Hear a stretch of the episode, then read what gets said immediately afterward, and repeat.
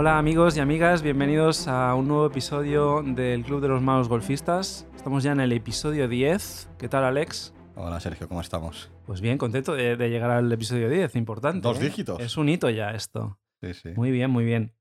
Bueno, hoy lo que queremos es hacer un episodio que seguramente tenga dos partes, porque da para mucho, en el que queremos hablar de un hito en la carrera de todo golfista que empieza, que es intentar bajar del número mágico de 100 golpes. Así es. Bueno, el- primer tip que se nos viene a la cabeza es cuando, claro, cuando nosotros cogemos la tarjeta de juego, vemos que los hoyos tienen pares 3, 4 y 5, pero eso obviamente para nuestro nivel de juego mm, no es así. Al final nosotros tenemos un handicap y el handicap lo que hace es darnos una serie de golpes adicionales. Para, mm, según nuestro nivel, poder luchar contra el campo en unas condiciones, vamos a llamarle justas. ¿no? Claro, es decir, el par que te pone en la tarjeta eh, inicialmente es un par para handicaps cero, para profesionales. Eso a partir es. de ahí, según tu handicap, pues vas a tener golpes extras por hoyo en función de la dificultad de cada hoyo. Claro, pongámonos en la situación mm, estándar de un campo de par 72, que es lo más habitual. Si nosotros lo que queremos bajar de 100, hacer 99 golpes, pues tenemos 27 golpes de más respecto a lo que sale en la tarjeta, ¿no? ¿Eso qué significa? Que tenemos un golpe más en los hoyos en los que el handicap eh, va del 10 al 18, se supone que los hoyos más Los fáciles más del campo, sí.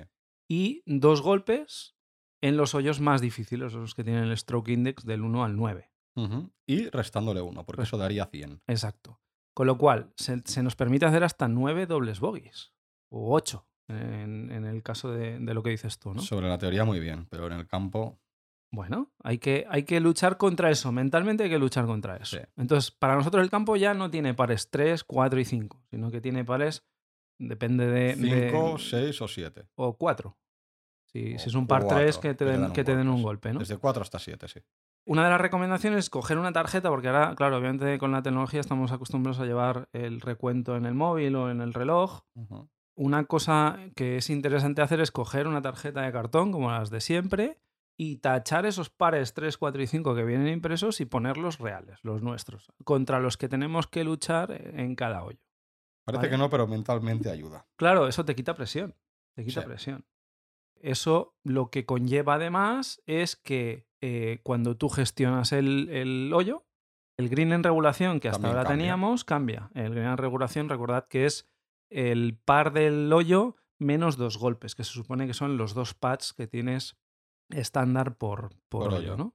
En base a eso, claro, le- los pares 3 ya no son green en regulación 1, es decir, tener que llegar desde el tee al green. A lo mejor en un golpe. green en 2 o en 3, en O en- función de los golpes extra. Eso es. Eso también hace que te quite presión. Sí. El, el jugar un hoyo de 300 metros, eh, un par 4, por ejemplo, de bueno, 200 en un, par y pico metros. en un par 3 a lo mejor tú quieres llegar de tía green en un golpe, pero ya no tienes la presión de decir, tengo que meterla en el green para conseguir el green en regulación, que si te sale un mal golpe, o sea, tienes margen de error. Claro. eh, y saliendo, por ejemplo, de amarillas, que tienes más distancia, a lo mejor tú realmente no puedes llegar a esa distancia con un palo con el que te sientas cómodo. Bueno, pues llegas en dos. No pasa Sí, sí. nada. No pasa nada. Y ahí estarás cumpliendo tu green en regulación. Claro, eso cambia completamente el escenario mental, eh, porque al final nosotros no somos jugadores profesionales, somos gente que vamos a romper el- la barrera del 100, ¿no?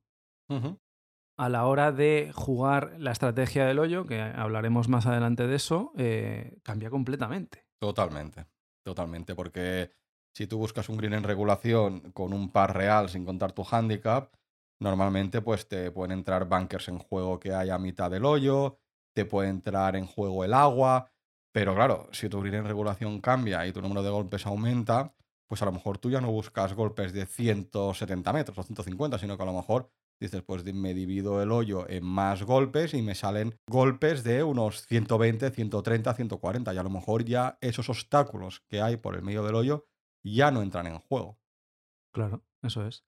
Y aparte estás utilizando seguramente palos que hayas practicado mucho más en el driving range Así es, sí, sí. y con los que tengas mucha más confianza. Sí.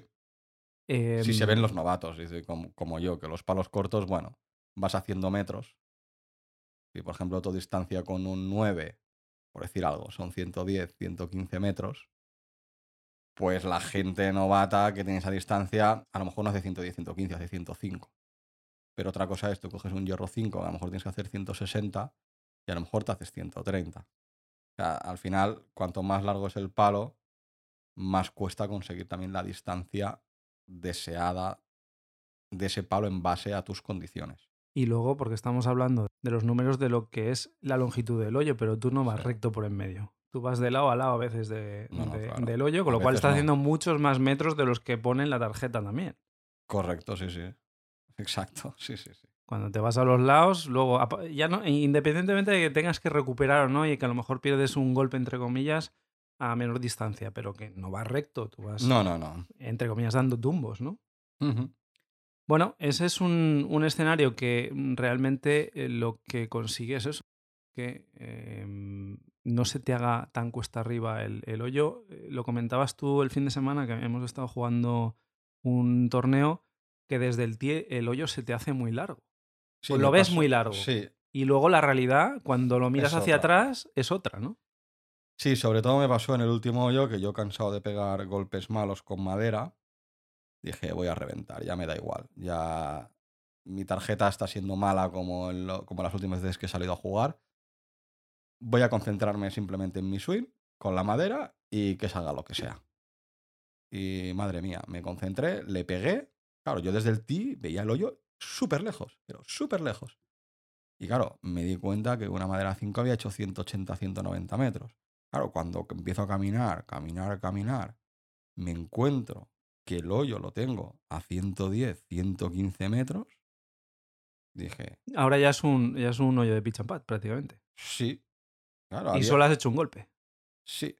Luego pasaría lo que pasaría. Eso es lo de menos. Pero, claro, yo me puse en la bola y miré para atrás y dije, pues hay distancia, pero no hay tanta como cuando te sitúas en el tee y te fijas en la bandera. Lo ves súper lejos. Que sí, que te tienes que olvidar de la bandera todo lo que tú quieras. Pero yo a veces me pasa, bueno, a veces no, muchas veces, que pienso y digo, es que voy a tardar 5 o 6 golpes en llegar al green. Más Claro. luego los pads. Claro, este ejercicio lo has hecho una vez pegaste el primer golpe. Sí. Si el ejercicio mentalmente lo haces antes de pegar el primer golpe, sabiendo que tu green en regulación tienes margen, seguramente le pegues mejor muchas veces Claro. más que si vas con esa presión. Sí, sí, bueno, tú además ya sabes que mi problema ahora mismo, yo creo que me falta mucho por aprender, evidentemente, llevo muy poco, pero actualmente yo creo que mi nivel baja una barbaridad cuando juego en campo respecto clases y campo de prácticas, pero una barbaridad. Entonces, claro, yo creo que ese golpe de ese hoyo el otro día puede ser un punto, un punto de inflexión para reducir golpes. Porque mentalmente te has dado cuenta de que esto, Sí. está- esto que estamos Porque hasta ahora no había pegado un golpe de salida tan bueno. Entonces, si me olvido del tema distancia, del tema de dónde está bandera, y me concentro únicamente en mi swing, aunque no consiga esos metros del otro día, es igual. Pero tampoco pegaré pifias de 70 metros con Es una que tam- bandera. tampoco necesitas eh, pegar golpes de 180 metros No, todo no, el no, no, no. Correcto, correcto. No, no, no. Pero bueno, te das cuenta que cuando te concentras en tu swing y te olvidas del resto de cosas, analizas el hoyo, obstáculos, etc. Y te olvidas de lo que es la bandera, de que tengo que llegar en X golpes para cumplir mi handicap, etcétera, y solo te centras única y exclusivamente en tu swing, haces tu rutina, etcétera, etcétera. Cuando te salga un buen golpe, haces metros, Sí, sí. según tu, tu distancia con cada palo. Pero bueno, por eso tú ya eliges un palo u otro en función de tu distancia. Tú en principio deberías haber hecho suficientemente golpes en el campo de prácticas como para conocer cuánta distancia haces con cada palo. Eso es básico. Si no, es imposible bajar, Claro. bajar de 100. Imposible. Claro. Luego, otro tip que, que podemos añadir es eh, el hecho de, y, y al hilo de lo que hablabas ahora, de, de practicar. Obviamente, cuando estás empezando, no te da tiempo a practicar a, a fondo todos los palos. Ni de broma. Lo que se recomienda al principio, y cuando quieres bajar este, en este nivel de juego que estamos hablando, es reducir las posibilidades de error que tienes en la selección de palos. Es decir, tú por, por reglamento tú puedes llevar 14 palos en la bolsa, Sí. pero realmente para hacer 99 golpes, teniendo en cuenta las distancias que estamos hablando, no, no necesitas hacer grandes distancias para poder llegar a hacer 27 sobre par. Con cuatro o cinco palos. Con 4 o 5 palos, pero que tengas mucha consistencia con ellos, seguramente el hecho de poder escoger entre menos palos a que también tu posibilidad de, de hacer una mala elección eh, se reduzca mucho. claro. Eh, sí que es verdad que necesitas tener un palo con el que hagas unos 130, 140, si puede ser 150 metros, de una forma más o menos consistente, pues está bien, es, es importante. Y luego tener mucho control con los, con los hierros cortos y con los wedges, Sí. ¿no?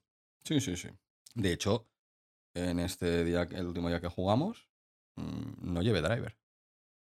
Y sin madera 3, me fui directo a madera 5 Claro. y luego hierros. Yo cuando salía, o salía de hierros tranquilamente, o madera 5. Sí, Y mejoré el resultado del de la última tarjeta que hicimos hace un mes. claro. También es verdad que estamos jugando de rojas y eso Sí. hace que aún haya más motivo para no necesitar esos palos Sí, tan, tan largos. Pero bueno, al final eh, tú has venido entrenando una serie de palos que en teoría tienes mucha más eh, confianza en ellos que, que otros que no has tocado tanto. Sí, Entonces, mm, el hecho de tener menos opciones significa que te centras más en lo que dominas, evitas tener un conflicto en la toma de decisión en caliente de, "Uf, eh, ostras, si hago 20 metros más, a lo mejor se me queda la bola más cerca y luego, mm, eh, eh, igual puede eso luego ser un problema. Porque sí, sí. en vez de caer donde tú querías, va a caer detrás de un árbol o se te va a caer en el agua, ya tienes un golpe de penalización o tienes un golpe detrás de un, de un tronco que no, que no puedes salir. Con lo cual, pues obviamente ahí tienes un, un problema, ¿no? Ni siquiera tienes, es necesario tener un palo de más de 150 metros. No, no, no, para nada. O sea, pasando de rojas para conseguir bajar de 100 golpes, no. Claro. Entonces, Pero bueno, lo estoy diciendo yo que no lo he conseguido. Pero... bueno, pero, pero, pero, pero tú ahora te has dado cuenta Sí, eh, sí, sí, sí, después de, jugar ese hoyo el otro día, ¿no? Sí. Eh, al final lo que tienes que intentar es tener cuanto menos estrés en el campo posible, Mm. mejor. Porque el ponerse en la bola ya es un- una situación estresante, ya es una situación que provoca tensión, que provoca nervios. Pues eh, al menos mm, intentar reducir todas esas inseguridades, ¿no?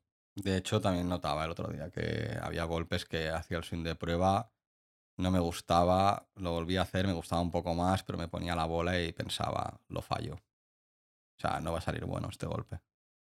Eso también es un tema, Tema mental, mental, tema mental, eh, que lo hablaremos en otro programa, pero eso, es, eso también es, es importante saber gestionarlo y no pensar en negativo. Eso ya, ya lo comentaremos porque... Varias personas me lo han dicho, que mi problema ahora mismo está bajada de rendimiento entre clases, campo prácticas y campo real, que en un 80-90% es puramente mental. Bueno, lo que hablábamos de tener un buen control de los wedges eh, para poder hacer pues approach o hacer chips, al final lo que tienes que hacer es tener todos esos recursos para que cuando te encuentres un obstáculo cerca, pues tengas diferentes opciones Ujú. Y sabiendo también que con un palo de estos, en función de si haces swing completo o medio swing o un cuarto de swing, pues puedes conseguir también diferentes distancias, ¿no? Con lo cual, O coger el palo más corto. Sí, exacto, hay diferentes técnicas. Entonces, con uno, dos, tres palos, en realidad eh, tienes para hacer diferentes Abarcas situaciones. No- más. No, solo tres situaciones, sino muchas más. ¿no? Sí, sí, correcto. Abarcas más palos, por decirlo Claro. así. Entonces, pues bueno, eso es, eso es importante tenerlo muy controlado. Mm, olvidarte de tener el 6, el 7, el 8, porque a lo mejor con el 7, si lo tienes consistente y con medio swing o con un cuarto de swing, pues a lo mejor puedes hacer cosas que, Mm. que de otra forma a lo mejor con el 6, pues por el hecho de mentalmente pensar que tienes el 6 en la mano, pues a lo mejor vas a fallar el golpe. ¿no? Sí, sí. Así es. Otro aspecto del juego y que tocamos en un, en un programa anterior es el tema del pad. Muy importante eh, para bajar de, de 100 golpes es que no se nos vaya de madre el tema de los pads. ¿no? Lo ideal, siempre hemos hablado, los Dos dos pads. pads, obviamente en, en nuestro nivel. Habrán hoyos que tripateemos seguro. Seguro, seguro. Segurísimo. Y más cuando no buscas llegar a bandera, sino que a lo mejor buscas quedarte en green. Sí, pero es que ese es el, el objetivo para, sí, para pero- no liarla.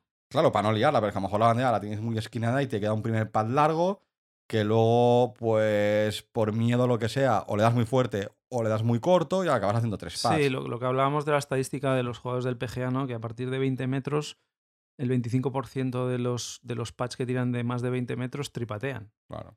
O sea que si les pasa a ellos, imagínate a nosotros. ¿no? Sí, sí, por eso. Pero bueno, eh, sí que es verdad que es un aspecto que, bueno, que tienes que haber ensayado porque si no es imposible. Otro de los tips es el tema de, obviamente, hemos dicho que la tarjeta te permite hacer 9 dobles bogies y 9 bogies para hacer 100, pues quitaríamos un golpe de esos. Lo que hay que intentar es huir de los triple bogies. Obviamente en 18 hoyos hay muchas oportunidades de hacer un triple bogey. Y, y sucederá. Eso no quiere decir que si lo has hecho ya olvídate de que esa tarjeta no vas a poder conseguir. No, porque a lo 100. mejor en otro hoyo haces un verdi según tu par, se- según tu handicap, Claro, perdón. claro. Pero sí que es verdad que tienes que ser muy consciente de que no puedes cargarte en la mochila muchos triples bogies porque entonces sí que también pierdes el hilo de, de la vuelta. Sí, pero eso, bajo mi punto de vista, puede ser contraproducente por el tema mental, ¿eh? de la presión que te, que te puedes meter. ¿eh? Yo no pensaría mucho. Evidentemente hay que huir de los triples boys para que la tarjeta salga, eso es indudable. Pero. Lo que, lo que me refiero es que eh, de qué forma llegan los triples bogies. Analicémoslo. Intentar hacer golpes que no tienes, que no tienes ensayos o que no tienes preparados. te has ido, por ejemplo, pongamos el caso, te has ido a la derecha de calle, estás metido entre unos matorrales y quieres en ese segundo golpe hacer la misma distancia que si estuvieras en el centro de calle. Pues a lo mejor eso es un error. A lo mejor tiene mucho más sentido hacer un golpe de 50-60 metros, colocarla en el centro y a partir de ahí volvemos a empezar. ¿No? Pues eh, eh, huir de esos, lo que llaman los americanos los, los hero shot, de ahora voy a pegar el golpe por encima del árbol o entre dos ramas, que hay un huequillo ahí, imposible, no va, no va a suceder nunca. Al final lo que vas a conseguir es que la la bola rebote, se te meta fuera de límites o incluso se te, se te meta más atrás de donde estabas. ¿no? Me refiero también a huir de los triples boys en el sentido de huir de problemas. Eh, antes comentabas tú el no poner en juego según qué eh, palos para que no haya el riesgo de que se te vaya al agua o Sí. que te caiga en un bunker de calle, ¿no? Eh, que te pueda fastidiar un poco el pues tu green en regulación. De hecho, hoyo uno el otro día, bunker de calle. Primera liada. Yo comí, yo me comí varios bunkers de calle también. Eso no quiere decir que cuando caes en un bunker de calle ya estás. Eh, mentalmente tú también tienes que tener la fortaleza y decir, bueno, no pasa nada. Obviamente eh, tengo mi green en regulación, eh, a lo mejor es 2 o a lo mejor es 3. Pues bueno, el siguiente golpe, en vez de hacer 130 metros que quería hacer, hago 100 y con el siguiente intentaré llegar a green, ¿no? Sí, sí, así es. Un poco ese es el, el objetivo. Cualquier otro tipo de obstáculos, ¿eh? Hemos hablado de agua, bunkers, también el tema de los árboles. Árboles, Eh, sí. últimamente hemos jugado en, en campos que tienen árboles en medio de la calle, que esto es una cosa sí, que, sí. que se, ha puesto, se ha puesto de moda. Pues bueno, hay que ser muy consecuente y muy consciente. Mm, ¿Dónde vas a tirar la bola? A lo mejor por la izquierda tienes menos hueco, pero tienes mejor, mejor tiro a green. Ya, pero es que el diseñador ya te lo ha puesto para que tú intentes meterlo por ese hueco. Pues eh, igual el nivel no es ese. Tienes que ir a buscar las zonas más anchas del campo, ¿no? Sí, sí, sí. jugar un poco con inteligencia. Cuando yo me refiero a huir de los triples bogies es huir de todos esos peligros que te hacen mm, caer en la trampa del que ha diseñado el, el campo. Si realmente pensamos antes de tirar cada golpe, analizáramos todo esto, nos tiráramos 20 segundos analizando todo esto, haríamos muchos menos golpes. Pues, pues un Porque poco- yo no lo hago. claro, al final hasta que no lo analizas o alguien no te lo cuenta, a lo mejor tú no te lo has planteado nunca. Yo cuando jugaba a golf al principio, mi objetivo era dar el golpe más fuerte posible. Eso es porque, lo que hago yo. porque aparentemente, cuanto más cerca est- estaba de green, pues luego iba a tener menos, menos golpes en la tarjeta, cuando en realidad no es así. Hablando en el nivel en el que estamos nosotros, ¿eh? evidentemente los profesionales, y ahora está la moda de intentar hacer cuantos más metros mejor, porque está el- la estadística esta del Stroke Index, que hace que estadísticamente cuanto más te acercas al green, pues obviamente luego con la confianza y el nivel que tienen ellos con su juego Afinan corto, mucho más afinan hoyo. mucho, dejan la bola mucho más cerca de- del hoyo y entonces Tienen más patean menos. Sí, tiene más oportunidades de verde. Claro, exactamente. Pero en nuestro nivel, mm, ese no es el concepto para poder bajar de 100 golpes. Todos estos tips, todas estas cosas nos tienen que hacer pensar, y es lo que dices tú, es mm, respirar un poco antes de ponerse a la bola y decir, bueno, pues tengo que analizar dónde tengo que tirar, no tengo que hacer el, el- el tiro que haría John Ram o el tiro que haría Cameron Smith, porque no tengo el nivel para hacerlo. ¿no? me voy a meter en líos y voy a acabar haciendo un triple bogey, un, cuatro- un cuádruple bogey, que en la tarjeta al final recuperar eso, uf, es muy complicado, muy complicado. Totalmente. Pues hemos hecho una serie de, de tips y la semana que viene eh, seguiremos con, con más tips para bajar de 100 y seguramente eh, si ponemos en práctica esto en cuestión de 6, 8, 10 vueltas, seguramente todos hayan conseguido bajar de 100 obviamente con un poco de entrenamiento, como hemos hablado, del tema de pater, el tema de controlar esos 3, 4, 5 palos y que sean consistentes eh, en, en, tu juego. ¿no? Totalmente. Lo dejamos aquí por esta semana y lo dicho, la semana que viene continuaremos con, con estos tips para bajar de, de 100 golpes. Agradeceros a todos los que nos seguís y los que nos escucháis regularmente, pues que estéis ahí. Os recordamos las redes sociales, como siempre, en Twitter e Instagram estamos en Malos Golfistas, tenemos un correo electrónico malosgolfistas.gmail.com y nada, nos vemos la semana que viene, eh, os deseamos una feliz semana de golf, mucha práctica y muchos verdis. Hasta luego.